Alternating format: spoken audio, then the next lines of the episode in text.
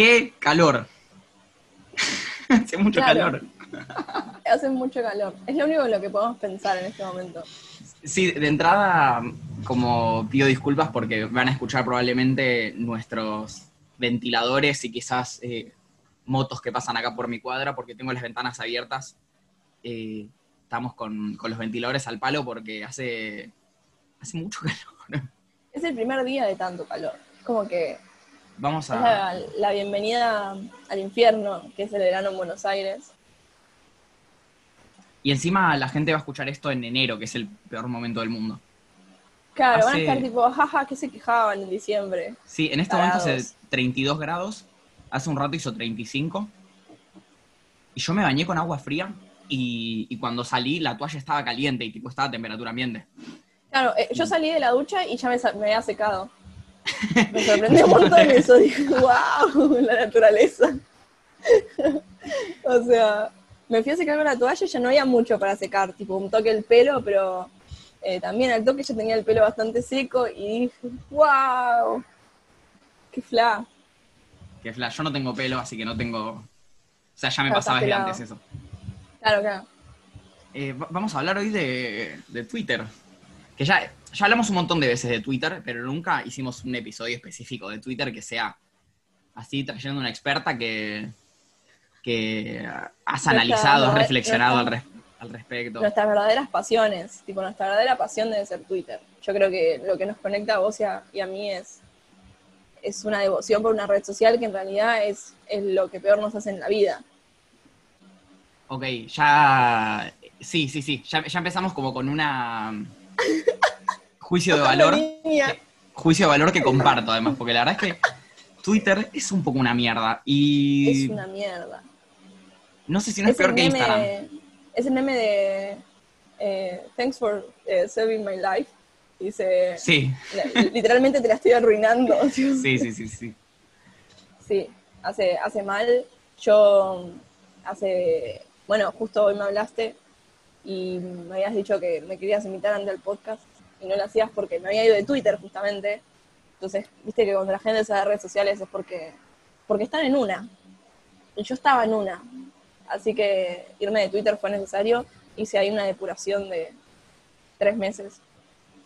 Y, y ahora volví con toda. Siento que me siento indestructible, mis opiniones son indestructibles. Puedo pelearme con el que venga, pero, pero es muy pesado. Es, es agotador estar en Twitter, la verdad. No sé si a vos te pasa lo mismo. A mí a veces me, me, me, su- me supera. Mira, eh, hay veces que sí, me ha angustiado mucho en Twitter. Que sí, no, no vengo acá a eso, como que no, no es la idea. Y, y pasa. Y ya que hables como de un- sí, una desintoxicación, me da como que, no sé, es como las harinas Twitter. Como esa, A mí- esa cosa que ya sabés que hace mal, pero seguís metiéndole. Yo mi primer cuenta de Twitter me la hice eh, a los 11 años. Y yo creo que también, ¿eh? Yo por ahí, ¿eh? A los 11 años, o sea, hace 10 años que soy adicta a esta red social. Yo puedo decir que soy adicta a esta red social, no me da vergüenza decirlo. Eh, sé que es, es patético, lo sé, sería mucho más canchero decir que soy adicta a la falopa, pero no soy adicta, Claro. soy adicta a Twitter y a tener es- opiniones fuertes acerca de las cosas. Conseguiste una, conseguiste una adicción honesta. Yo el, yo, yo el problema que tengo es que al revés, y lo hablamos el, creo que lo hablamos el episodio pasado, eh, que vos no lo escuchaste porque es el episodio, porque no voy a decir lo que digo siempre. Lo grabo en un momento y lo subo en otro.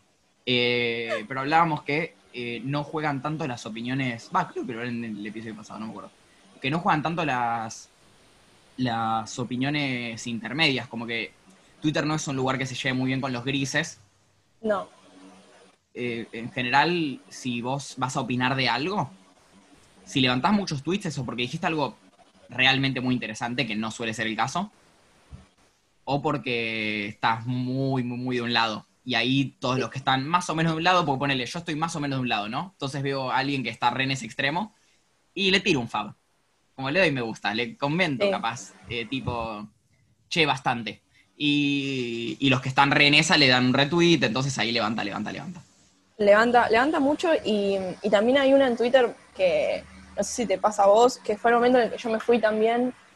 No sé si te das cuenta que en Twitter hay como una conversación, un, tópico de por día, una discusión en torno, en donde va a girar todos los tweets de, de ese día, pasan algo, pasan o dos cosas por día o una al menos. Y lo que había pasado ese día era un chabón que supuestamente había violado a la hija y que y mostraban, todo el mundo estaba compartiendo fotos de esa nena, eh, como que la había abusado el padre, que el padre lo había dejado libre de la justicia, no sé qué. Que al final había sido, tipo, al final no era así, como que todavía no lo habían ido a buscar, tipo, todavía no lo habían metido preso por primera vez. Pero me pareció tan violento el, el tráfico de la imagen de la nena en la, en la red social que me, me angustió mucho. Me pareció como que hay un momento en el que se, se manipula todo mucho, como, y aparte está la de, a ver, y vos vas a decir algo al respecto, tipo, yo no soy nadie aparte, ¿no? Tipo, yo soy una persona que no soy nadie, no soy una figura pública. Y, y medio que te, te la están picando, como yo siento que la gente que está a mi alrededor está bien, esperando que yo esté diciendo, que diga algo, que me pronuncie a favor o en contra de lo que está sucediendo y de lo que están hablando todos. Y que si no lo estás así, si- como que si no decís nada, estás tomando eh, nada, una posición favorable al, al que supuestamente está haciendo todo mal. Y a veces es muy difícil aceptar que, que no tenés una opinión acerca de todas las cosas, ¿viste? Justo el primer tweet que, hashtag la pegué eh, fue cuando pasó lo de Maradona y puse como que, bueno, pasó lo de Maradona y, y no tenía nada para opinar, ¿entendés? Tipo, no tenía, no quería decir ni que era un machista, ni podía decir que lo amaba con todo mi ser porque es mentira. Entonces, eh, nada, dije algo así como que no, es un buen ejercicio a veces cerrar el orto, que es lo que no hacemos.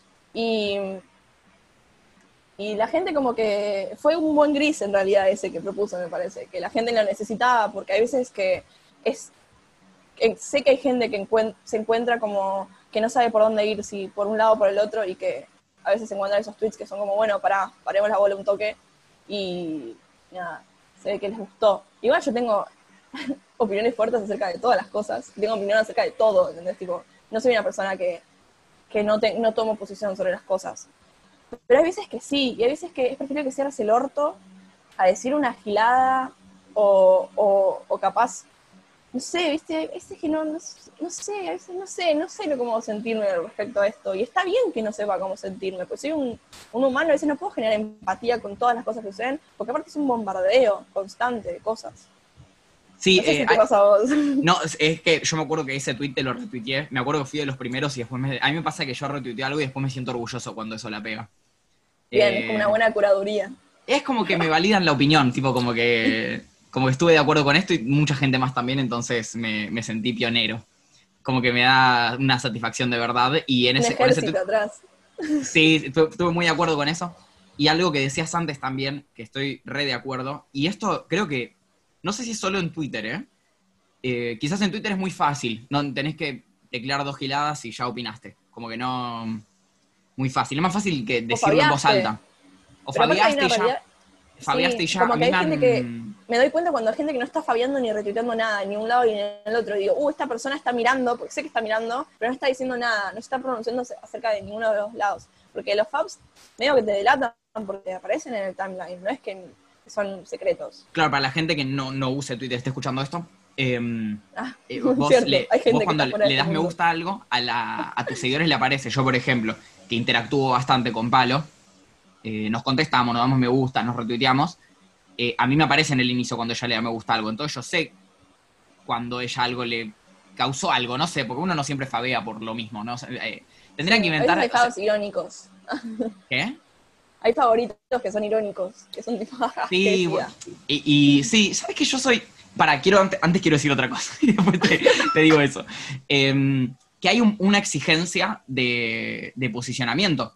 Eh, todo el Sí. tiempo te están exigiendo que te posiciones y a veces es a veces es difícil porque hay veces que uno se quiere hay veces que hay una posición fácil también y uno no Sí. se siente cómodo ahí y es es una paja que si no te sentís cómodo en la posición que sería como moralmente correcta, ponele desde tu círculo más o menos cercano, Sí, no sé, la gente con la que acordás.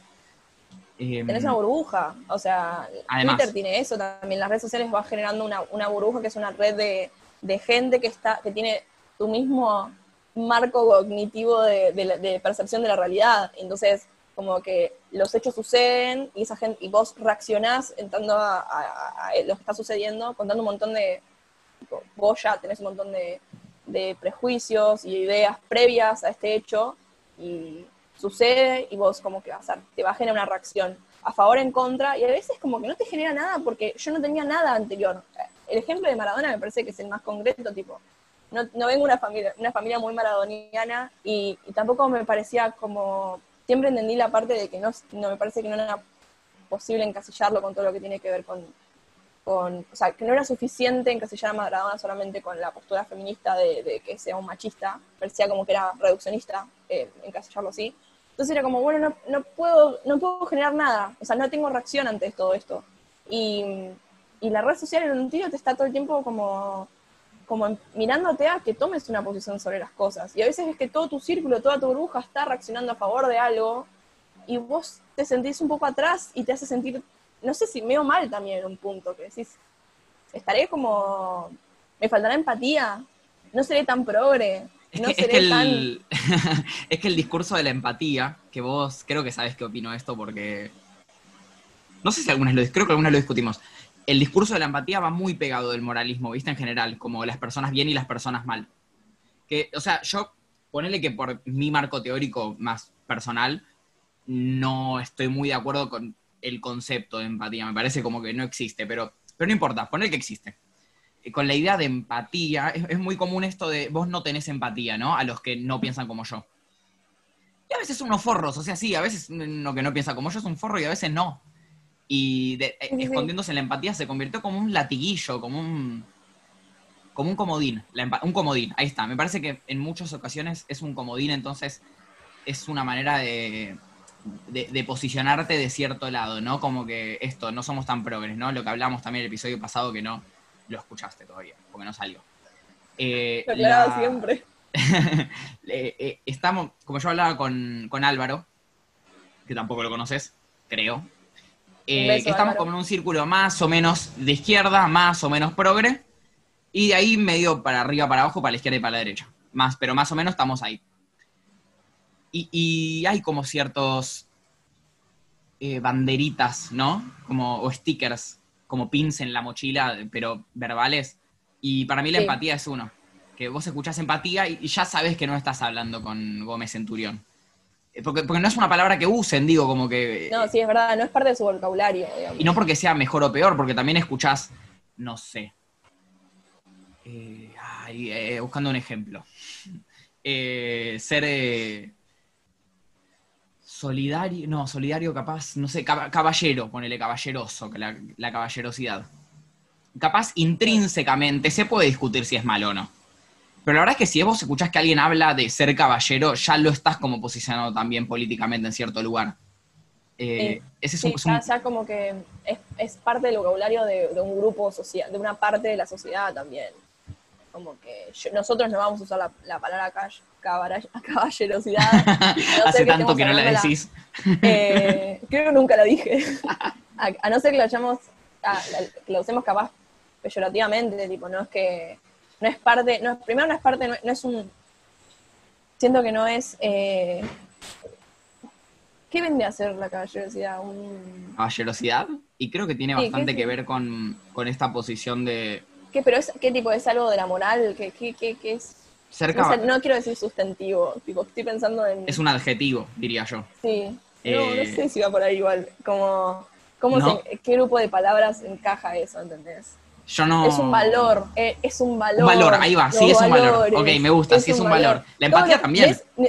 Es que, sí, pero la palabra valor y todo lo que viene como, como bolsitas que van adentro de, de esta mochila grande que es la- los valores, es algo que todos no manejamos. Como que, lo, a veces lo pienso como que en nuestra generación, en un tiro, tipo, matamos a Dios, lo mataron el siglo pasado, y empezamos a, tipo, después vino todo lo que es el posmodernismo y se inventó, tipo, todo lo que es la deconstrucción y, y, tipo, por ese lado, y llegamos acá y ahora es un signo de pregunta. Entonces, lo veo ahora que está justo en este momento que estamos grabando esto, está pasando eh, la sesión de diputados del aborto, y, veo cómo las, posturas están en contra del aborto, usan mucho todo lo que es el aparato de valores, porque es algo que lo tienen a la flor de piel constantemente. Y para nosotros que matamos a Dios y matamos todo ese, ese, ese, ese paquete de valores, siento que estamos como, como más desligados en un montón de aspectos, que capaz no, no tenemos nombres concretos para cómo somos. Y capaz la empatía es uno de los pocos que tenemos como más a mano, ¿no? Como que más identificamos. Yo en este momento no te podría decir cuáles son mis valores, ¿entendés?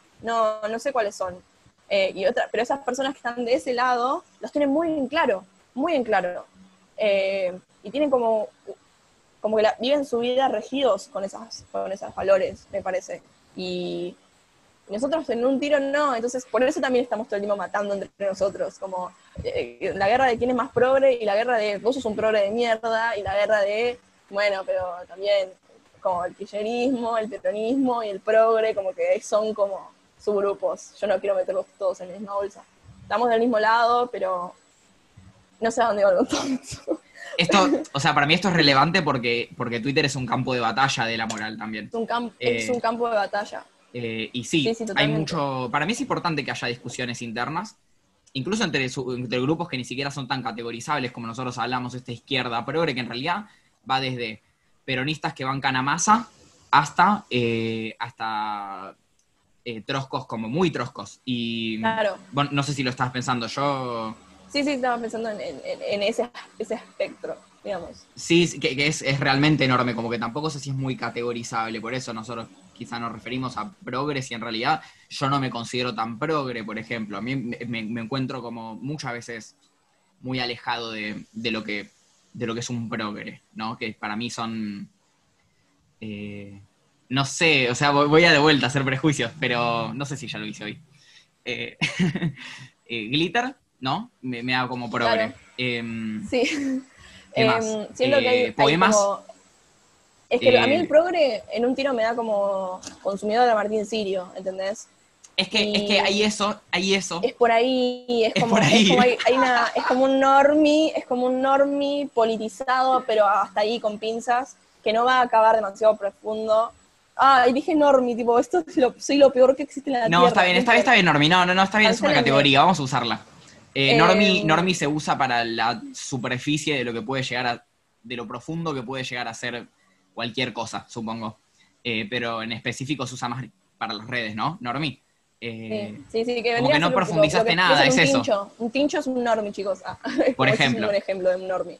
Pero, digamos, es como que el progre está como que ve la superficialidad de todo lo que, es lo que está sucediendo políticamente, que no ven solamente que la política es, es, un campo de batalla con 45 millones de frentes que se están matando entre todos, sino es tipo, eh, glitter, aborto legal, sí, pero hay un montón de, de grupos sociales en disputa en el aborto, y un montón de cuestiones jurídicas y normativas, y un montón de, como, yo eh, como estudiante sociales, es como, mi latiguilla siempre va a ser, tipo, es más complejo que eso.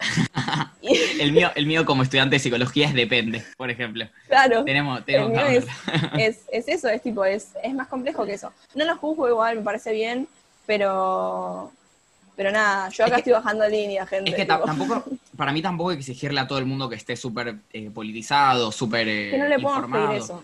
Pero en un tiro lo que pasó con, el feminismo, con el feminismo, ponele, siento que se popularizó, no en el sentido de lo popular, de, eh, de lo popular a lo de, nada, la calle, ese, ese, ese espectro popular, sino de una popularización que capaz se banaliza en un toque. No sé si se banaliza, pero sí se maneja una superficialidad no quiero decir teórica porque me parece absurdo hablar de cosas teóricas, es una, peteada, pero sí de como está bien, pero si ves Ah, voy a meter con los veganos, no mentira. Está todo bien con los veganos, ¿eh? o, no tanto, pero, pero decilo. Pero digo, como hay una cuestión de. de...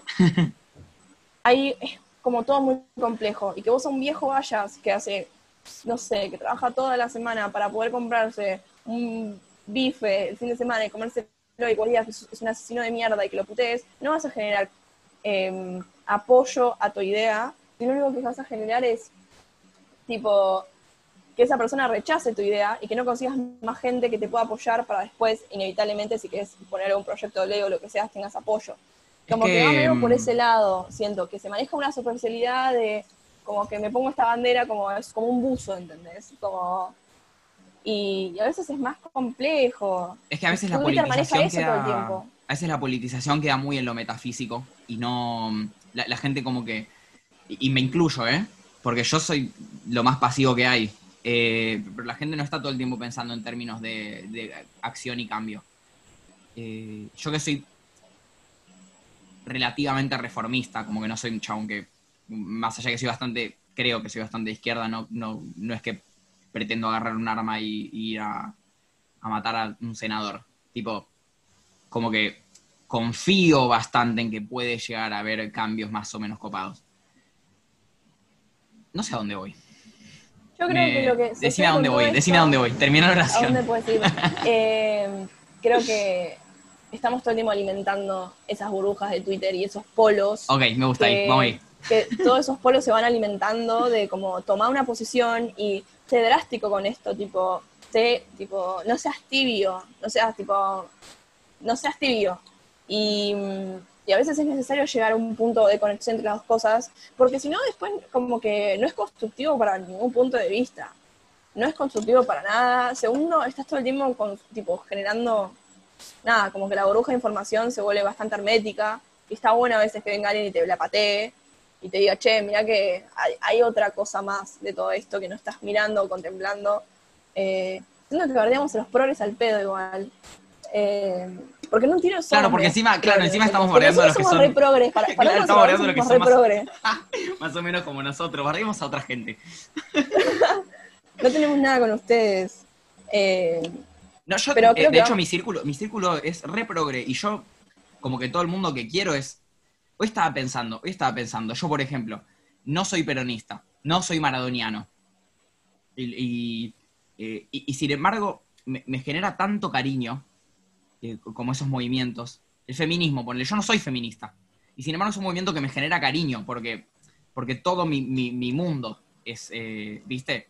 Ba- Bastante peronista, fem- feminista y, y Es que maradoniano. también es todo, está Y- relacionado con toda gente que querés también. Entonces, como que confías en el criterio de que la gente que te rodea y es partidaria de esa idea, eh, nada, esa idea va a estar eh, asociada a cosas de cariño, calculo. O sea, si tuvieras un, un tío que lo odias y es re gorila y vas Es a seguir fácil. alimentando, es, tipo, es muy fácil, sí. Sí, ¿no? Como buscar otro ejemplo, pero nada, como que se van alimentando esas cosas constantemente. Y las redes sociales siento que en un tiro como que es como la poten- a la potencia de esas realidades sobre las ideas que nos rodean, como que te, estás todo el tiempo codeando con más gente que, piensa como vos y, en un tiro, o sea, estás todo el tiempo como alimentando tu cerebro, tu como, no quiero decir Sí, con lo mismo. Sí, sí, sí. pero es como que, miren, ven que tengo razón en lo que opino, miren toda la gente me fabió, porque se nota que yo tengo razón, o no que tengo razón lo que estoy pensando. Sí, sí, sí. Eh, y volviendo a, a eso que empecé antes hablando, de que hace 10 años estoy en Twitter, yo tengo como un anexo en mi cabeza a Twitter. Yo siento que Sí, pienso la idea en 140 caracteres y la vomito directamente en un tweet. Ya me ha pasado en, en otros momentos peores. Yo quiero- quise depurarme de Twitter un montón de veces, tipo muchas veces, y, y me pasaba que, que no podía, que al, al día ya había vuelto. O sea, esta vez fue como la más larga, fueron tres meses sin Twitter. Fue mucha paz mental, lo cual estuvo bueno, porque la verdad que es un bombardeo de información muy zarpado, y si no estás vos bien como psicológicamente para recibirlo y hacer un jueguito con todo eso, eh, te vuelve como una carga más a lo que te está pasando.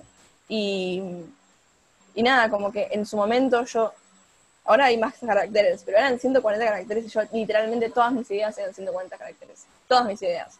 Era todo lo que pensaba hacer con una persona, lo que se me ocurría, eh, lo hacía en 140 caracteres y en la época en la que en la que no teníamos Twitter en, en el celular, yo me la guardaba en una nota de en una 140 nota caracteres. en el celular y me, después llegaba a mi casa y en la computadora iba y lo tuiteaba. Y decía, ¡ay, qué graciosa que soy! Eh, aparte, era la época en la que Twitter, siento que ahora Twitter está como muy politizado, estás muy politizada, como diría Mirta, pero en su momento era más como formato de tweet, ¿viste? Como del 1 al... eh, me estoy cagando. ¿Qué tantas ganas tenés de tal cosa? Sí, ¿cuánto ¿viste? café Era tomaste? Sí, sí, sí. ¿Cuánto café tomaste? Como esos Sí, tipos sí, de tweets. Es que para mí, sí, sí, sí, creo que antes, bueno, es que es muy probable, y esto es lo que, lo que también se... Pero la concha de la lora se fue a internet. Eh, bueno, nada, en un minuto volvemos con Palo y les, les cuento les cuento lo que, lo que estaba pensando. Eh, ¿Me escuchás, Palo, ahí? Ahí está, te fuiste un Mira. Eh, esto, esto que decís se recontra evidenció ahora con estos tweets que le saltaron a, a los chabones estos, a todos, eh, a Martín Sirio, a, a Pablo Matera. Esto de, de, que hace 5 años, 6 años, 7 años, 8 años, 9, 10, no estaba presente la moral en Twitter. Y por eso Martín Sirio podía tuitear, eh, no, voy a, no voy a repetir, no sé si lo recuerdo y además no, quiero, no, quiero que, no quiero que salga de mi boca. Hubo una época igual en la que apareció mucho, apareció como el concepto de Social Justice Warrior. Sí, sí, sí, sí. Y ese vio con, eso nos hizo mierda a todos la cabeza, nos hizo concha, y eso que, y eso que Martín Sirio es alto, eh, significa... Social Justice Warrior. Sí, sí, sí, es, recontra. Y... Es re pesado. es re pesado, mal. Es que, es que para mí ahí es cuando la moral te juega en contra, porque porque ¿Estás hace, señalando a la gente con el dedo? ¿Viste que está esa que es tipo, vos señalás con el dedo y hay tres dedos que te están mirando para vos? hay un tipo... sí, bueno, pero igual sí, es eso. Eh, hace 10 años no existía la moral en Twitter. Y entonces la gente podía tuitear eh, cualquier gilada, eh, chistes. Vos entrabas y eran Igualmente yo ya lo dije, para mí lo de Martín Sirio no eran chistes, tipo no me parecían chistes. No, no, no. A mí no me Yo estaba en Twitter en ese momento y eso no eran chistes. No, no eran chistes. Pero sí no sé, me, acuerdo de cosas, esto justo no va a ser tan antimoral, pero, pero es verdad esto que decís del formato tweet. Me acuerdo de Julepeb. Eh, ¡Qué buen tuitero! Bueno, ese es un chico realmente muy gracioso. Eh, eh, hay, uno, que me acuerdo. ¿Te acordás de Guachitrucho? Guachitrucho lo, lo, cancelaron y se fue de Twitter y el chabón tenía, que era Lucas Pacheco, lo, lo cancelaron y se fue tipo, se tuvo que ir de, Twitter y el chabón, tipo, estaba en Twitter desde el principio y tenía, para mí tenía 200.000 tweets, ¿entendés? Había hecho con esa cuenta. Y el chabón lo cancelaron, las amigas, con, razón, y el chabón desapareció y es como una persona que todos teníamos en el tele todo el tiempo, al final no era tan, o sea, era gracioso, pero también eh, seguía siendo una persona del otro lado y la persona se las mandaba y es tipo, re heavy a veces, porque sucede mucho eso, sucede que te decís, qué macanudo este, como ha pasado hace poco con un, con un cierto ser humano. Eh, sí, sí, sí, no, no hace falta, no hace falta. Y tipo, es muy tipo, es una persona que es conocida en Twitter, todo el mundo lo banca, le da mucha gracia, pero después en la vida real es un, es un sorete en pala, ¿entendés? Entonces, nada, Twitter es como un reflejo extraño, calculo, de la gente. Es un, es un reflejo raro porque son gente que está posicionada, calculás vos, en, tu, en tus valores, en lo que nosotros creemos que es cancelable también, ¿no? Y después van y hacen lo es que eso, eso de la cancelación para mí es un... Sorprende mucho. Es un problema y en Twitter se ve mucho porque para mí no soluciona nada. Es como que este chabón, ¿cómo se llama? El, eh, el de los 200.000... Eh... Eh, Guachitrucho se llama. Guachitrucho ese. No, yo no lo conocía por eso. Pero como que cambió. Se fue de Twitter y listo. Como que... Sí, es como su condena social fue como abandonar su, espacio virtual social, digamos. Y listo, no cambió nada. Como que me parece un re problema eso de Twitter también, que pensamos que se solucionan así las cosas. Y no sé, capaz el chabón en la vida real cambió, capaz no, como que no, no vamos a saber y no, no tenemos ningún tipo de acción al respecto, ni de, y, ni de acción que quizás ni siquiera nos corresponda a nosotros ir a decirle al otro vos, cambia. Somos, ¿no? Que somos un ejército en nombre de qué, aparte, a nombre de qué, qué valores que aparentemente tenemos como, como acá, como que la hashtag la empatía y qué más.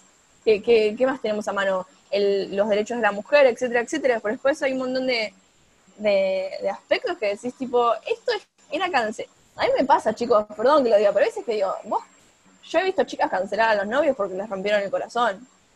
Es que... Y a mí me parece un montón, ¿entendés? Y, y me parece como súper válida que ella esté que la persona, la mujer esté dolida ante lo que haya pasado con sus relaciones, pero me parece que buscar una complicidad en toda la gente que rodea a la persona en todas sus redes sociales y sus círculos en la vida, me parece extraño, me parece como, ¿qué estás buscando? ¿Qué es lo que vas a lograr? No, tu dolor no se va a aplacar solamente porque todos tengamos una, una, una opinión nueva acerca de esta persona. Eh, no sé, ¿viste? como que ya se, se todo se fue un toque un poco a la mierda eh, capaz es medio cancelable también lo que estoy diciendo ahora, ¿no? Pero. Eh, te cancelan y eso, no pasa nada. O sea, pensarlo como en la vida real. Si estuviéramos todos en un. Todos nos juntamos, no sé, en tal plaza, toda nuestra vida. Somos todos los que vamos a esa plaza. Y un día tal se las manda. Y el chaval dice, listo, no viene más. Sabe que no puede venir más, todos lo van a mirar mal. Ya está, listo. ¿Y qué pasó? no... No, será un gil en otro lado. Como que... Va a ser el gil en otro lado. Y está bueno igual, porque en un tiro te estás poniendo de tu lado, como que estás bancando a la persona que la pasó mal, porque habla mal de la otra persona también, ¿no? habla mal de la, la persona que se mandó el monco. No, por supuesto, Pero- por supuesto. Para mí, lo que es un problema es que Es vos también a la. Algo que pasa mucho acá, no sé, capaz quizás no estés de acuerdo conmigo. Pero la persona que se, que, se manda la cagada, que puede ser un sorete o no, hay veces que sí, hay veces que no. eh, suele ser que sí, pero no siempre. Eh, Siempre tiene gente que lo quiere también, ¿no? Y para mí es una cagada que la, condenas, y que acá no sé si, de verdad, de, no quiero Sí, ser que la gente que está a su alrededor también queda como, como, ensucia, ensu- como ensuciada, ¿viste? Sí, o no le podés hablar más porque sos amigo de un sorete, que eh, como decís vos, en muchos casos ni siquiera fue, o sea, quizás fue un poco grave, pero no para condena social, como, como tan que... Sí, Claro, sí. como, como para que de Pero repente... chabón- aparte es como si fuésemos un, un un jueces. Somos jueces y hay un jurado y estamos tipo, ¿qué tan malo es lo que hizo?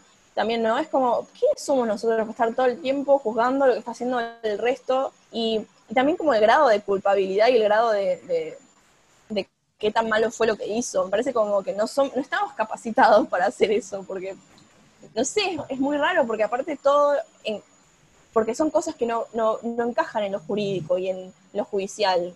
Son cosas que encajan en como sí. nuestras morales y somos como jueces morales de lo, cómo se están comportando las personas. Tipo, si la persona es una, una bosta de persona, es una bosta de persona. Ya está. No Y no es mal, ilegal, podemos no es ilegal ser mal, ser, No ser egoísta. sí, sí, ¿Lo sí, sí, entiendo. Ha- Hay algo también que para mí acá es donde, donde muchas veces se termina cruzando el límite, que hay cosas que sí están dentro del marco de la legal y, y sin embargo la justicia no hace nada.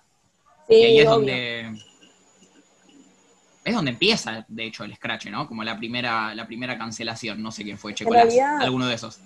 Es como Eh, buscar, buscar refugio en eh, buscar cuando en un lugar vos la puerta, que es donde deberían atenderte, eh, porque sos un sujeto de derechos, no te la abren, buscas por otro lado, que es como nada, si al menos no, vas a- no me abren la puerta acá, quiero que sea justicia de otra manera. El tema es cuando estamos hablando de cosas que no son hechos judiciales, que no son, no van por el plano del judicial, que son capaz cosas que hasta son como más psiquiátricas o psicológicas, ¿entendés? Sí, perdón si están escuchando un camión, quizás corte este momento. Hasta que frene.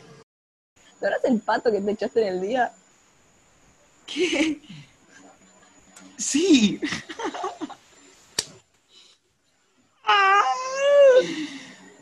Sí. Hacía. tipo, ¿Cuál de las dos? ¿Cuál, cuál, cuál, cuál ves? Sí. caminando y tipo que en el día y Rama Chico te empezó a ¿Qué? boludear. Y Rama Chico te empezó a boludear un montón, tipo te decía. Rama te empezó a revoludear porque estaba vomitando y te decía, tipo, está bien, está bien, está bien. Yo estaba muerto. Eh, no, no sé qué habrá- no sé qué habrán escuchado la gente, los oyentes, pero. Va, no sé si habrá grabado esto. Capaz sí. Eh, Pa- Pablo estaba hablando de la vez, porque estaba sintiendo un requilombo fuera de casa. Pablo está contando de la vez que. Porque dijiste Eh. el conurbano. Dijiste algo del conurbano. Claro, y te acordaste de cuando estábamos en el conurbano. Eh, en, en alguna parte de él. Esa, ta- esa, esta vez en el conurbano. Y tomé, tomé un whisky de canela que me cayó muy mal. ¿Qué tomaba? ¿Qué tomaba, no? Y, Qué mala idea, boludo. Te merecías vomitar, boludo. y capaz sí, capaz que sí, capaz que tenés razón. Era bastante buen whisky encima, era como un Red Label, me parece, que me dieron a probar y me cayó re mal. Eh, Decimos que media cuadra aparte. Sí, no sé, como que yo, yo ni siquiera, yo me iba a ir a mi casa. O sea, yo me estaba yendo a mi casa, los estaba acompañando a ustedes a que se tomen el bondi y yo me iba a ir a mi casa. Y, y sí, como que estábamos yendo ahí, no sé si a tomar un Uber o un bondi, no, creo que al final nos tomamos un Uber. Y fue como de tipo, che, me parece que voy a vomitar en ese árbol. Aparte muy trash, porque tipo, era un árbol que como esos que quedan llenos de basura porque están al frente del día, donde el día saca toda su basura y la deja. Y él estaba ahí entre las cosas vomitando. Y es una muy buena imagen, la verdad. Y después, eh, después revivió igual. Después estaba como nuevo. Es que yo no, no estaba muy borracho, me cayó muy mal el whisky. Eh, me, sentí- Claro, fue. me sentía muy mal y después, y después vomité y, y me quería ir a mi casa. Me acuerdo que tenía un sueño y me sentía, me dolía la panza, me dolía la cabeza. Fue como, hizo mierda ese whisky de canela. Además, a mí no me gusta la canela, entonces, entonces realmente, como les juro, no estaba ¿por qué borracho, no tomé, no- tomé muy poco. Socialmente a tomar. Re, re, re, re. Eso es algo que no hay que hacer. Recancelados nosotros. Todo, todo tu grupito me obligó a, me obligaron Agustín a, Firpo, hacete cargo. Nombre y apellido, dije. la acusación directa, escarache, escarache en vivo. No, no, es, es un gran amigo. Ya, lo, lo quiero invitar. De hecho, si escuchás esto, gordo, antes que, que antes que, que salga, antes de que hablemos para que, para que vengas, te hago la invitación por este medio. Que seguramente esto Aguante el gordo salga... Firpo. ¿Cómo? Aguante el gordo Firpo. Aguante. Che, eh, no te dije, pero feliz año nuevo. No, Eh, qué verga. No quiero tener esta conversación. Pero hoy, o sea, la gente lo está escuchando esto cerca de Año Nuevo. Así que feliz, Ah, feliz 2021. No, yo no le quiero decir nada a nadie. Gente, hagan lo que puedan. La verdad. A mí no tampoco te acabo de decir. Decime igualmente, por lo menos, no No sé. le, tengo, no le tengo expectativas para nada. Le tengo, tipo, cero expectativa negativa. Mi expectativa, cosa de que pase una cosa buena el año que viene. Tipo, no sé, ganarme un sorteo en Instagram y que ya el año sea el mejor año de mi vida. Y eso que está baja, y está baja la vara. Está bajísima, pero bajísima la hora.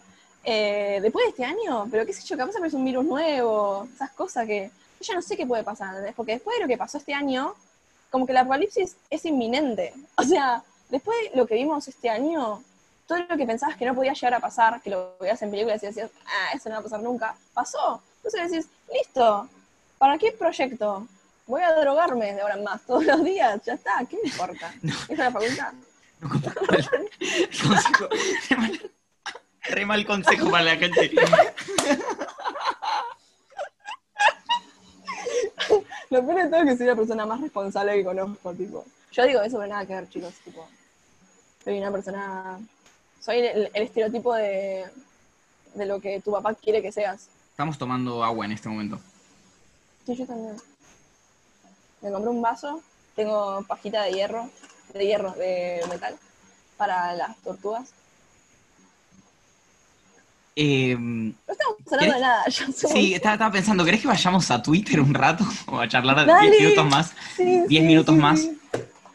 no, no te digo de ir a Twitter de verdad, ¿eh? Digo de, de volver la charla a Twitter. ¿Qué Igual estás voy a entrar a Twitter de paso. A ver si encontramos algo gracioso. Yo quería hacer mención a mi tweet favorito. ¿Cuál es tu tweet favorito? Ahí tengo dos, y los dos son de Julepe. Uno es Que que, Es tenía, tenía muchas... tenía, tenía, dijo algo como que tenía muchas capas de ropa y rodó colina abajo. Ese me pareció muy bueno. Y otro, otra vez dijo que estaba estudiando, estaba estudiando con la ventana abierta por si entraba una bala perdida. Esa gente, tipo, es, es No sé. literalmente No sé cómo funcionan Eh, esas mentes.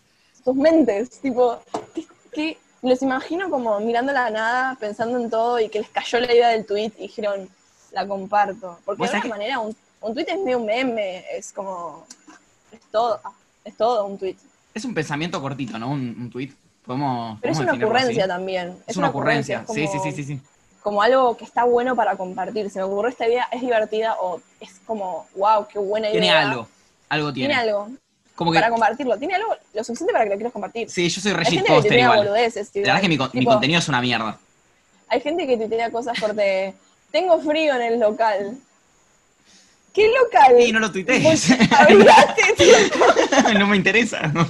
hay gente que tuitea así, tipo, bueno, ¿qué crees que haga? Como, como que tuitean sin esperar un receptor, ¿entendés? Como que tuitean Sí, para- sí, sí, sí, sí. Tuitean por sí, para sí mismos, como- inercia, sí, sí, sí. Para sí mismo. Decirlo en voz alta, no sé. Los, respe- los respeto un montón porque, nada, la audacia, pero porque yo me río, pero, pero eso, como que nosotros también somos una parte de Twitter en la que creamos contenido de alguna manera. Va, yo no creo que...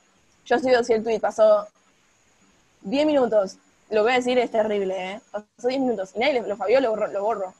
Porque, nada, no, no. Sí, sí, no- sí, sí, sí, te entiendo. Yo no siempre, pero hay veces que sí. Sobre todo cuando fue No mínimamente siempre, ¿eh? jugado. Cuando fue mínimamente jugado se, y nadie le gustó. Sí, es como tipo, che, si no me que- valían rápido había que... Sí, pero Capaz no. como que el, el tweet no tiene como, no tiene contexto, ¿entendés? Como que pongo, ¿qué es esta verga? Y ¿qué Eso te- verga? eso ¿De te-? Es que hay veces también tiene algo Twitter que es esto que hablabas de que es una experiencia muy sincrónica a veces, de que estamos Sí, todos de hablando de lo mismo. Estamos Sí. todos hablando de lo mismo. Y por ejemplo, si yo digo Masterchef.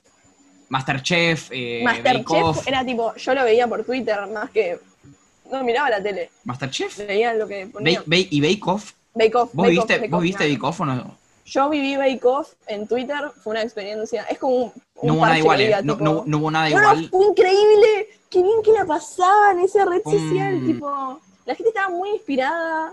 Eh, Lucas Laurente dio todo La verdad es que ese, tipo le estaba pasando bien en serio. Ese es un chabón que se estaba, se estaba divirtiendo en la cancha. ¿Viste cuando, cuando ves un jugador, no sé si te gusta mirar fútbol, eh, sé que te gusta jugar, pero no sé si te gusta mirar, pero hay veces que ves un jugador que se está divirtiendo y decís, Qué bueno. qué- qué hermoso Viene bien de por ver. vos. y la verdad Sí, es que aparte, Lucas Lauriente se estaba divirtiendo. Lo levantó, lo levantó, tipo, y estaba Lucas Lauriente, Noé Custodio y Juana Morín, que estaban los tres siempre Claro, o sea, el chabón, Y empezaron a hacer radio después cuando el chabón a partir de, a partir de, hablemos de eso un poco, hablemos de gente que, que logró hacer algo con, con Twitter. Está bien. Eh, bueno, igual Lucas Lauriente no es de Twitter, pero bueno, ponele que por, por tuitear. Pero lo usan bien. Tipo, hay gente que, viste que pasa que hay famosos que son graciosos o que hacen stand-up y son divertidos o que son famosos y son divertidos y te dan gracia.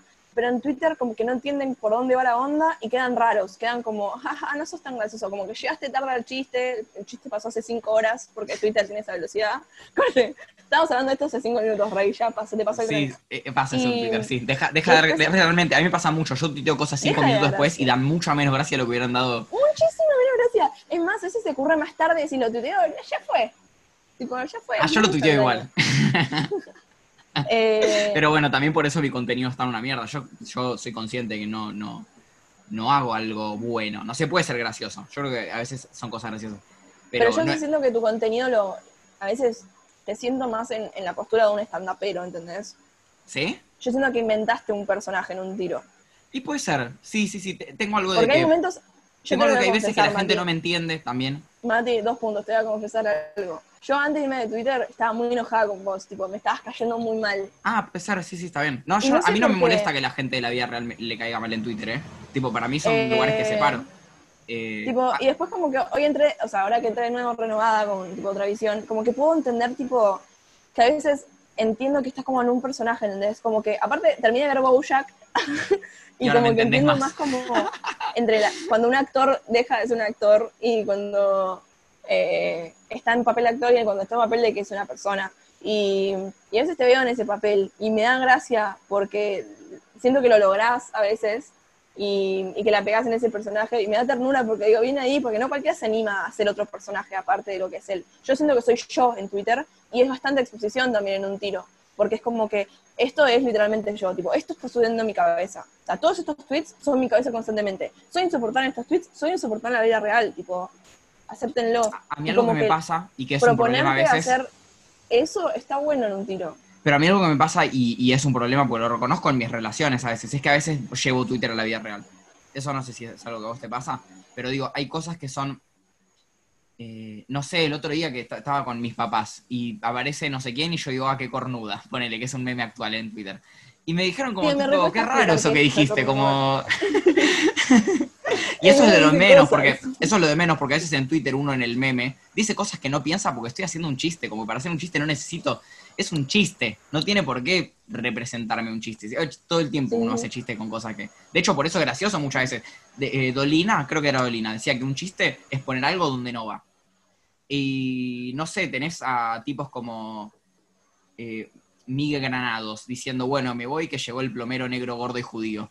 Y uno se ríe y no piensa que ser negro, gordo y o judío esté mal, ni sea gracioso no porque sí. ese, porque aparte no existe ese negro gordo y judío que está tocando en la puerta a Miguel Granados. No existe. Bueno, o sea, eso- también-. Ta- también hay algo de la invención que, que, que- Y me parece que es propio también de, como del, del, del teatro. O sea, yo, Miguel, es- Miguel está en papel de humorista en Twitter, por ejemplo. Twitter, eh, Miguel en Twitter no está en papel Miguel Granados con su familia, ¿entendés? Está Miguel humorista. La verdad es esa, tipo, el chabón inventa situaciones, no le pasan situaciones. Yo cuando tuiteo algo, tuiteo una situación que me acaba de pasar, como la otra vez que fui al día, contenía siete birras en la mano y dos vinos en la otra, y estaba mi psicóloga, y los dejé en una onda y salí corriendo y me paré de seguritas. Y eso sucedió en la vida real, ¿entendés? No lo inventé yo. Pero mi Grenados capaz lo inventaría y vos te darías cuenta que es una mentira, pero lo compras igual y le vas a poner favor. Porque no importa, porque también hay algo que, hay que aprender, que en internet se critica mucho, que es que los fakes están bien. Los fakes son recontra disfrutables. Los algo, por ejemplo. Son mentira. Los chistes son todos mentiras. No hay, ningún chiste que sea verdad. y eso que todos los chistes tengan. Y eso que para mí todos los chistes. No hay ningún chiste que no tenga un poco de verdad para mí, ¿eh? Pero, pero los chistes no tienen por qué no ser eh, eso, algo inventado y algo que no responde quizás a, a vos. Porque Em, digo, como que su cuota de verdad tienen siempre, como quizás ahí me contraigo con algo que acabo de decir, pero me echo un huevo. Eh, yo soy así, yo muy probable que me haya contra que me contraiga en el episodio que viene. Está, no, no, me, no me presenta un problema contradecirme. Eh, pero lo que quiero decir, quería decir otra cosa. sí, sí, estoy, últimamente estoy frito, estoy muy frito. Eh, cuando ustedes lo escuchen, yo voy a estar eh, duchándome con la manguera en malla, pero en este momento estoy estudiando mucho. Eh, entonces mi cerebro funciona distinto que, normalmente. Es como más chiquito. no sé, está. imagínense mi cabeza, yo no soy muy cabezón, pero imagínense que, que hay bastante aire. Entonces, cuando yo estoy teniendo una idea, o quizás no es, quizás no es como que es un cerebro chiquito, sino que el cerebro tiene la forma normal, pero tiene huecos. Mati, no volviste a cerrar la idea. bueno, pero es lo, que estoy hablando. Eh, tiene ah. huecos. Y estos huecos es. Eh, ahora estamos en uno, por ejemplo. Ahora la sinapsis está en un hueco. Como el cerebro de Homero que tiene crayones. Algo así, algo así, pero en vez de crayones eh, es un aire comprimido. Estabas diciendo que los chistes tienen un poco de verdad. Sí, pero antes creo que era lo que me interesaba que andás a ver qué estaba diciendo. Volvamos a, volvemos a la Dale, propone algo. es famosa, pero... Ah, ya me acuerdo qué quería decir. Ya me acuerdo qué decir. Volvemos a ah. lo que yo quería decir. Esto de la ficción. esto de la ficción de que, de, que, de que, un chiste, por más que tenga una verdad, no tiene por qué ser una verdad. Por más que tenga su cual. Em, y, y ahora voy a decir algo con lo que mucha gente no va a estar de acuerdo. Y es que a mí hay una parte del contenido que hacía Yao Cabrera que me parecía que estaba muy bien. No me refiero a, las jodas a la gente que no conocía, no me, me refiero a... telenovela? No, eh, no sé. Eh, Porque yo me refiero a cuando... como que inventaba como una novela y subía videos todos los días que era una novela, pero bueno, hacía como un o sea, eso no lo sé, pero me parece bárbaro. Me parece que está buenísimo eso. Me parece que es contenido mucho más sano. Eh, yo a lo que me refiero es a cuando el chabón hacía jodas pero ponele a su viejo. Y era obvio que no, no era de verdad. Igualmente, estaba bien. Y eso que a mí me, me parecía una cagada, pero, pero por lo menos le respeto que, el chabón sea capaz de, inventarse una ficción. Digo, eh, y, acá también voy a decir algo que, igual esto es mucho más inocente también, pero el demente en su momento hizo una hizo una, una especie de serie. Sí, me acuerdo, me acuerdo, me acuerdo, Estaba me acuerdo, buenísima. Estaba buenísima una ficción, tipo el chabón hizo como un guion y lo, lo armó. Claro, y la gente no sabía, como el chabón estaba interactuando. La gente se enojó al pedo, era obvio que era mentira, pero estaba bueno, disfrútenlo. Estaba no tiene que real. Es que está buenísimo, y, y, para mí incluso hubiera estado bien que no aclare que era verdad, le hubiera dado una mística tremenda. Que nunca, nunca más hable de eso, o que lo diga, no sé, seis años después. El chabón apenas terminó todo, dijo, che, era, era mentira, estaba guionado. Es que en un momento la gente estaba re preocupada. Para la gente que no sabe, el, chabón hizo, hizo como que le estaban llegando mensajes de, de alguien que lo quería matar o algo así, no me acuerdo bien cómo era. Pero parece que como si estuviera en una situación jugada y era un guion. Y el chabón iba subiendo mientras a Instagram lo que le iba pasando o a Twitter. Sí, subía dos videos por día aparte y estaban todos armados. Pero estuvo bueno, tenía todo un guion, tenía todo un hilo, eh, jugaba con las historias y como que con lo que la gente iba como generando expectativas. Estuvo bueno, a mí me gustó, fue una, fue una buena semana. lo que quiero decir es que la ficción está bien. E, a eso me refiero. En las redes sociales es parte de contenido y es algo que, a veces es muy difícil de tragar, la verdad es muy difícil de tragar eh, ficciones. De hecho, todos hemos verdeado a, alguien, también vamos a mencionar a alguien de Twitter, que es Leandro G. Freud, que es un chico que inventa muchas historias, lo cual está bien, pero es difícil de tragar, entonces uno lo putea, porque me hace bastante tarado. Pero... Es que también en realidad estamos todo tiempo bombardeados con cosas que son reales, tipo, estamos tipo con, con una virtualidad de lo real, como, como que estén todo el tiempo llegándote, la gente está, se saca una foto y está en la, en la calle con alguien y eso es real, está pasando, están caminando por la calle. O te llega una noticia y está sucediendo eso, entonces es como que supuestamente eh, el internet o las redes sociales son como una ventana a la realidad y, y en un tiro, no sé, como que esperamos que todo sea verdad. Y a veces hay un entretenimiento que no necesariamente tiene que estar en Netflix. Si puede ser creado por cualquiera y la puedes inventar en cualquiera. Como te abrazas ese momento en el que ese chabón eh, iba, empieza un hilo de Twitter, el, el gallego, y que Oh, iba a buenísimo. un hotel. Y Oh, buenísimo. estuvo bárbaro. Ese, tipo, estuvo sí. guionado. Lo tuvo Un- todo ese coso. Yo lo re disfruté y me pareció súper interactivo, me pareció una nueva forma de entretenerte aparte. Eh, duró un montón de días, eh, nos tenía todos en Eso estuvo en bueno. hilo y todos. Estuvo Eso, bueno. que, dure, que, dure, que dure mucho estuvo bueno. Es un, un tipo que... mm, Tenemos a contar un poquito porque la gente capaz no se acuerda. Eh, creo que va a quedar re largo este episodio, pero ya fue. Últimamente lo que estoy haciendo es dividirlo en dos, pero, pero parece que este no, no da para dividir en dos, prefiero hacerlo largo. Pero puedes cortar una parte. También, sí. Esta, por ejemplo. Eh, en, eh, era Manolo, Manolo no sé qué, obvio porque era, porque era español. En Sí, español sí, se llama. Manolo o Iker. No tienen otros nombres. Eh, y en, estaba de vacaciones en una especie de ciudad y el chabón se hizo toda una ficción de que la ciudad estaba como espejada, entonces cuando cruzaba cierta avenida era todo igual pero al revés y le empezaban a pasar cosas raras. Y, Y, se subías veía... fotos, chicos. Subías fotos de todo lo que estaba sucediendo. Claro, imagínate, imagínenselo como si fuera como alguien tuiteando, che, esto es verdad, tipo, che, subo un tuit, che, me pasó algo raro. Y empezó a tuitear todas cosas así, de che, me están pasando cosas raras, como si fueran verdad. Y estuvo un par de días así, estuvo re bueno. Y Sí, sí, hay, sí, hay un montón de historias así. Está Dear David, ¿lo tenés? No. Dear David era una historia de, de un chabón que veía también cosas raras que le pasan mientras duerme, entonces se filma, como hacen siempre. Así hay un montón de historias falsas que están buenísimas también. Eh, se, fi- se filma mientras duerme, dice que soñaba con un pibe, lo dibuja, y obviamente en esa filmación después aparece la cara del pibe y empiezan a pasar cosas raras. Dear David lo recomiendo muchísimo. Dross hizo cuatro videos, si no me equivoco.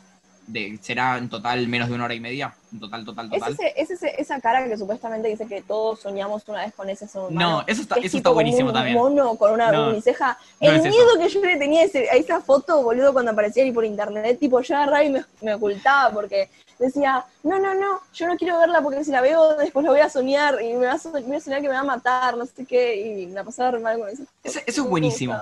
En lo de. e- Eso es buenísimo. Eso es buenísimo. Es una historia que también es re falsa. Pero es Es un- re falsa. un chabón que le cuenta a su psiquiatra que soñó con alguien. Parece que lo describe bastante parecido que otra paciente de él. Entonces, no sé si lo dibujan los dos, algo así. Y el chabón dice, Sí, tipo, sí, che, sí. soñó con la misma persona y subió a internet y parece que había en todo el mundo varias personas que soñaban con él. Decían que era el diablo, decían que era Dios, decían que era Jesús. Y en realidad era un, un hombre feo, tipo, o sea, Era una imagen, sí, un chabón, sí. es un dibujo y, y hace mucho tiempo que circula esa foto y cada, cada un tiempo como que nada, reflota. Sí, hay una página de internet que se llama en inglés, no me acuerdo cómo está escrito, como si fuera algo como soñaste con este chabón. Sí, sí, sí, Punto sí, com. sí. Ay, que la primera vez que entré a esa página tuve un miedo. How you dream about Era muy o chiquita. algo así. Sí, sí, sí. Eh, nada, en un tiro tenías miedo de que, de que te parezca a vos aparte. Como, soy parte de esto. Algo que pasó mucho, Pero, pero sí. y ahí voy a hablar con la autoridad de alguien que estudia psicología, pero ni en pedo vi esto en la facultad. Eh, es que uno cuando sueña con algo, eh, no siempre, viste, te acordás bien la cara, y esto es algo que a mí me pasa todo el tiempo. Eh, cuando no te acuerdas muy bien de otra cara, pones otra en ese lugar. ¿No? De alguien más o menos parecido, que te acuerdes, no sé. Una cara que sí recordás la pones en otro lado, entonces de repente tenés recuerdo de dos personas que tienen la misma cara, que son personas distintas y lo sabes. Quizás estoy re loco y estoy pre- expresándolo en vivo, no importa. Va en, en- no en vivo, en diferido. Eh, para mí algo que pasó mucho es que mucha gente vio esta imagen y dijo, che, yo soñé con este chabón. Porque pusieron esa cara en el lugar de la cara que no recordaban. Claro. Esa es tu, te- tu tesis, digamos. Sí, eh, sí, sí, sí, para mí mucha gente soñó, o sea, para mí hay gente que... También hay algo que es qué tan importante es lo que soñaste y qué tan importante es lo que recordás, ¿no? Como lo importante es lo que recordás. Lo que soñaste está como perdido, ya está, ya fue. No, no es ni un re- eso, no es ni un recuerdo. Eh, A mí me gustan los sueños, arre. Me a mí parece me, como- imagínate, me encanta, pero A mí, a mí me gustan, en su momento me daban miedo, me daba como que era un, un universo al que le tenía como mucho respeto. Eh, ¿El hace sueño? un mes, sí, hace un mes empecé a tener, tuve dos semanas seguidas parálisis del sueño y, y la pasé re fulero, la pasé fulero porque empecé a sentir como que, como, como nada, esa sensación en la cual estás durmiendo y, y te sentís en esa posi- en tu cama acostado y querés despertarte y tenés un monstruo arriba tuyo que te está gritando. Vos viste. O- Ah, eh, perdón, para, también para que no quedes re loca. La parálisis del sueño es algo re normal que todo el ah, le pasa a mucha gente, que es que te, te despertás pero no te puedes mover y es muy común que venga con alucinaciones. Eh, muy, Claro. muy, muy común. Como que no. Era como que yo estaba dentro del sueño, ya estaba en el sueño. eh, la primera vez yo sentía que. la- esto fue, les voy a contar mis sueños, que ya estamos acá, los, los que se escuche Mati. Eh, estabas como acostada en la cama y yo en el sueño sentía que había alguien sentado al costado mío sobre la cama. Entonces sentía ese peso eh, al lado mío. Eh, entonces como que yo veía, como que yo estaba despierta y no me podía mover porque quería acercarme a esa persona. Y cuando traía a esa persona para mí, la persona, esto es re random, ¿eh? Pero la persona no tenía, no tenía cara, era tipo todo nuca. Nuca y pelo. Horrible. Todo nunca es una muy buena manera de Era como un dedo. Era una pera. Era un dedo pela- eh, peludo. Un, Eh, un y, pulgar. los- y lo tocaba, ¿viste? Y yo trataba de como despertarme y no podía. Y la otra vez era que también como que sentía un peso encima mío, como que había una persona tirada encima mío, y yo me trataba de despertar y gritaba, gritaba, gritaba, y nadie me escuchaba. Y yo decía, bueno, tranquila, porque me voy a despertar el sueño porque mi viejo me, me va a escuchar porque estoy gritando. Y no, yo no estaba gritando, en la vida real. Y no me podía mover, no me podía mover. Y aparecía una, y la persona que tenía encima toma- tomaba luz, tipo, tomaba forma, y, y era tipo, era mi vieja, ¿entendés? Era mi vieja que como que me sacudía para ayudarme a levantarme, y al mismo tiempo yo le tenía mucho miedo porque era mi vieja, pero era un monstruo. O sea, era la sí, mi vieja. Una condensación. Claro, Ahí sí, ahí sí hablo tipo- de psicología. gritaba, tipo gritaba una bocha, y, y, y ella como que me estaba ayudando en realidad, me estaba ayudando a despertar, y al mismo tiempo ya me daba miedo. Nada, cuando terminé ese sueño, tipo, agotada me desperté, ¿entendés? Como agotada y con mucho miedo de volverme a dormir, como, ¿qué está pasando en mi cabeza? Que estoy, tipo, teniendo toda esta sensación, tipo, que, que estoy estresada, no sé qué, empecé a, empezaba a maquinar, y ahora yo estoy bien. Pero, viste, como que es un terreno medio como raro, porque siempre nunca le tuve miedo a mis sueños, porque yo sabía que me despertaba, a veces puedo moverme en mis sueños, como que tengo esa habilidad, pero como que esta vez me sentí completamente, eh, como que lo bueno de los sueños es que te puedes ir, y lo malo de la realidad es que nunca te puedes ir de la realidad. Y ese sueño era como que se volvía realidad porque no te podías ir de ese sueño. Entonces me pareció tipo tan pesado que me da mucho miedo volver. Sabes que Eh, estás, estás haciendo como un razonamiento con el que estoy muy familiarizado porque es relativamente parecido al que hizo Freud hace 120 años. A mí no Eh, da nombres. Ah, Ya sé que no lo querés vos, pero te voy a decir una cosa igualmente, que es que yo, que yo sí creo en, en cierta parte, que es que los sueños dicen una verdad en cierto punto. Creo yo, ¿no? No está comprobado, no pareciera. Eh, pero lo- los sueños para mí eh, como que son algo que, que vos te decís a, a vos mismo y a los demás, porque de hecho el sueño es como que se cuente. Eh, pero para mí hay, hay algo que habla ahí. Eh, y voy a contarte yo también mi experiencia de parálisis de sueño. Yo la primera la tuve muy de chiquito, tuve dos. Una fue que estuve más o menos un minuto quieto, sin poder despertarme, y después me desperté y nada más. Eh, y otra fue que, eh, que miré, miré como al- a los pies de mi cama, ¿viste? Y yo tenía como un colchón doblado, porque yo tenía los pies contra la pared, o sea, el- los pies de la cama estaban contra la pared y había un colchón doblado. Y ese colchón yo veía que era como si fuera una persona encorvada que me miraba con ojos rojos. Y después me desperté y era un colchón. Claro. Pero en ese, en ese momento esa no la interpreté como una parálisis del sueño. La- después, muchos años después, me acordé, googleé, vi que existía. Y vi que, eh, y esto me sirvió un montón de veces, y se lo digo a todo el mundo, cuando estás teniendo una parálisis del sueño, y, y real, o, como, o sea, te quieres despertar, obviamente, lo que, algo que me sirve mucho a mí es quedarme quieto, quieto, quieto, quieto, y de repente moverme bruscamente. Como, Uh, es buena esa, es buena, es buena. se mueven los brazos, o sea, de repente me moví y, y es como, me despierto como saltando, Eh, pero, me, pero me muevo, por lo menos. Y la otra, la última vez que, que yo muchas veces tuve parálisis del sueño, pero nunca me molestaba mucho porque no lo, no lo sufría. Eh, no lo vivía con sufrimiento. Después me acordaba como tipo, ah, che, me pasó esto. Pero no era como una experiencia muy vivida. Sí, me, momento. me- me había pasado antes de, de estar tratándome de dormir, me agarraba parálisis. Ah, ¿te agarraba sin- antes? sin sí, me agarraba Antes de antes de dormir, como esa ansiedad de querer dormirme, como, uff, mañana tengo que levantarme temprano, más vale que me duerma, empezaba a maquinar. Y para mí era me- medio un ataque de pánico cortito, ¿entendés? Corté. Y quedaba así, Sí, una angustia. y, y nada, después como que se me pasaba y me dormía.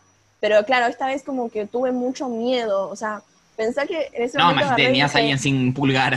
tenías un pulgar ahí mirándote. Aparte, de sentirlo sentado en la cama conmigo, que era tipo literalmente mi cuerpo, está, era nada de la realidad. Y, y aparte, ¿sabes qué? Me sentí como muy chiquita, me sentí como, quiero ir a, a dormir a la cama con, con mis papás, ¿entendés? ah, te dio, te dio como una regresión infantil, como una... Totalmente. Y ahí dije, pará, tengo 22 años, ¿qué hago? claro, y, no. y agarré y le mandé un mensaje a Laura, tipo, me acabo de tener parálisis del sueño, tengo miedo. ¿A Voy quién? a dormir de nuevo, chau. A Laura. ok, y, Laura. y nada, corté. Creo que experimentar ese miedo de nuevo fue como un flash, porque hacía mucho que no sentía tanto miedo. Eh, porque es algo que cuando que vas creciendo se te va pasando, ¿entendés? Como son emociones que dejas de, de pasar tanto, así como terror, no miedo, terror, Ter- sí, ter- eh, ok, terror. como más fuerte. La, la última vez que tuve una alucinación de parálisis de sueño, que eso, solo había tenido esa del, del colchón. Yo hace poco puse un, un mueble arriba de mi escritorio. O sea, yo tengo un escritorio y tenía todo desordenado, entonces agarró un mueble que, que usábamos para guardar cosas y ahora las cosas no sé dónde las están guardando, está como en estantes, no sé, o en el piso. Igual todo viento. Y este mueble me lo traje a mi pieza. Y le. te- para se está fijando si hay viento. En su casa también. Que es como a, no sé, Ah, bueno, 8 kilómetros de mi casa. Eh, yo veía el, el mueble este que tengo arriba del escritorio es marrón oscuro y mi pared es blanca. Y como hay Sí. un poquito de luz en mi pieza, yo no duermo a oscuridad total, me, me da pánico. eh, veía como una sombra enorme, como un- si fueran una persona ropero. ¿Viste? claro. Viste que están esas personas ropero, que son como muy hombrudas, muy anchas. Y yo veía como esa persona ahí cerca mío. Y, y esa, creo que sí la pasé un poco mal. No fue, no fue tan terrible. Como he escuchado cosas de parálisis de sueño, gente que la pasa realmente mal, para mí no fue tan terrible. Claro, había Pero- un chabón ahí parado. Última, tipo, No sé, era- contaba no- nada. No era ni una persona, era como una especie de ente con los hombros grandes. Y yo con mi boluda con el dedo y con el pulgar vos ese el- que el tenía pulgar. sentado. y tu, tu vieja monstruo. Tu Sí, monstreja. boludo, la, la verdad que fue raro, pero nada, ya está, ya pasó. Pero nada, no sé qué tiene que ver con Twitter igual. Mm, yo ya te digo, bueno, esta gente no cree, este episodio quizás no mucha gente lo escucha hasta el final, como tus amigos y mis amigos. Va, Sí, los- sí, o, quizás solo los que tenemos en común y nadie más. El y ni siquiera. Y Firpo va a tener una, una, una escucha esta. Firpo, gracias por escuchar hasta acá, boludo. Gracias por escuchar hasta acá. No sé si si escucha el podcast él. Nunca me, creo Hay que, nunca me hay que correrlo si querés. Este lo va a ¿Qué onda, escuchar. Este lo va a escuchar, seguro. Eh, ¿Querés que cortemos el episodio? Dale, ¿Te parece? tengo hambre, sí. Te voy a. Entonces, ya hizo tarde, ¿no? Eh, te voy a entonces dar el, el- el típico espacio. Este fue un, perdón, fue un episodio muy, muy desestructurado. Eh, yo le hablé a, a Palo hoy mismo y a las cuatro horas estábamos grabando. Eh, pero bueno, no, no, sí, no me acuerdo si pedí perdón hace cinco segundos. Si lo hice me arrepiento. No pido perdón, pero les comento cómo fue. Te voy a dar un espacio para que, para que bajes alguna línea, digas algo que no necesariamente tiene que ver con, con, con lo que estuvimos hablando, pero podés, es tu momento para decir lo que quieras. ¿Qué puedo decir? Eh, no, no tengo, chicos, nada para decir. Creo que mi Twitter es bastante explícito todo lo que, lo que opino. Eh, no, la verdad es que no tengo nada. No tengo ningún espacio publicitario que vender. A eso me refiero. como- Bueno, no nada a mano. No, está muy bien. Gracias igual, pero sí, no. Está bien. Entonces ahora te voy a hacer la, la típica pregunta, la de siempre, que cambia. Es la de siempre, pero es distinta que siempre. O sea, siempre es distinta que siempre. Si tuvieras que elegir un animal doméstico con el cual identificarte, ¿con, con cuál te identificas? Un animal doméstico. Eh, um, soy- yo soy muy fan de los axolotes. Eh, los axolotes, pero sé no sé si es. son particularmente un animal. Googlealo. Ok. Eh, tengo, me gustan mucho, los amo. ¿Viste que hay gente que le gustan mucho los, las ranas? Me gustan los axolotes. Que son como, es un anfibio que está en el agua. Eh, y son muy raros, son rarísimos. No sé si me siento identificada, porque a veces me siento demasiado humana, como que me gusta ser un ser humano. Me parece como, está bueno. Eh, no tengo ahí como, nunca fui muy devota de, de animales o como buscar referencias o, o similitudes. Eh, soy medio gato a veces porque nada, me gusta hacer cosas sola y soy bastante independiente en ese sentido. Pero soy re perrito de que me gusta tipo que me den amor y tipo ser re compañera, ¿entendés? Corte. Yo soy re compañera, como me gusta estar siempre rodeada de gente y tener amigos y cosas Hay, así. hay gatos Así que, que cumplen con esas características. Sí, el mío es macanudo. El mío podría tranquilamente ser eh, como te va y te pide que le hagas mimitos. Así que sí, podría ser. ¿A vos cuál te parece? Que podría ir con vos. Eh, yo eh, creo que un perro. Y, y eso que, eh, o sea, me gustan los perros, pero no es que me gustan particularmente. Eh, pero también soy jodón y, y voy a, a- a pedirte que me hagas un mimo y, y hincho las Mm. bolas y, y me gusta jugar. Eh, creo que creo que creo que un perro, sí. Sí, somos sociales, la verdad, los dos. Somos bastante como personas sociales, no somos demasiado solitarios, digamos. Sí, hay, hay gente que, que en este momento está como perdiendo habilidades sociales, ¿viste? Mm. Yo no. Yo creo que las gané. Sí, Yo creo que las gané de- un montón. Digo, me hice muchos amigos eh, esta cuarentena, como que afiancé vínculos en vez de destruirlos, como que Sí, mejoraron, se profundizaron zarpado. Re lo mismo. Eh, ¿Querés dejar algún Twitter o algo? Eh, O de no- Twitter no o en Instagram, lo que sea que quieras. Si quieres dejar alguna red Eh, social, yo te ofrezco. No, está bien. Ah, igual Mati lo vas a poner, calculo, en el nombre. En el, Como el quieras. nombre del podcast. No hace Sí, falta. si lo pones mi nombre. Ah, no hace falta. Listo, entonces no pones nada. Se fue. Ok. Eh, a- a- el podcast lo pueden seguir en arroba experticia podcast en Twitter. Eh, muchas gracias, muchas gracias, Palo, por venir. Muchas gracias a la gente por escuchar, a Firpo, que es el único que escuchó hasta este momento. Así que le mandamos un abrazo a todo el mundo y nos vemos el episodio que viene. Sale el sol y empiezan las celebraciones.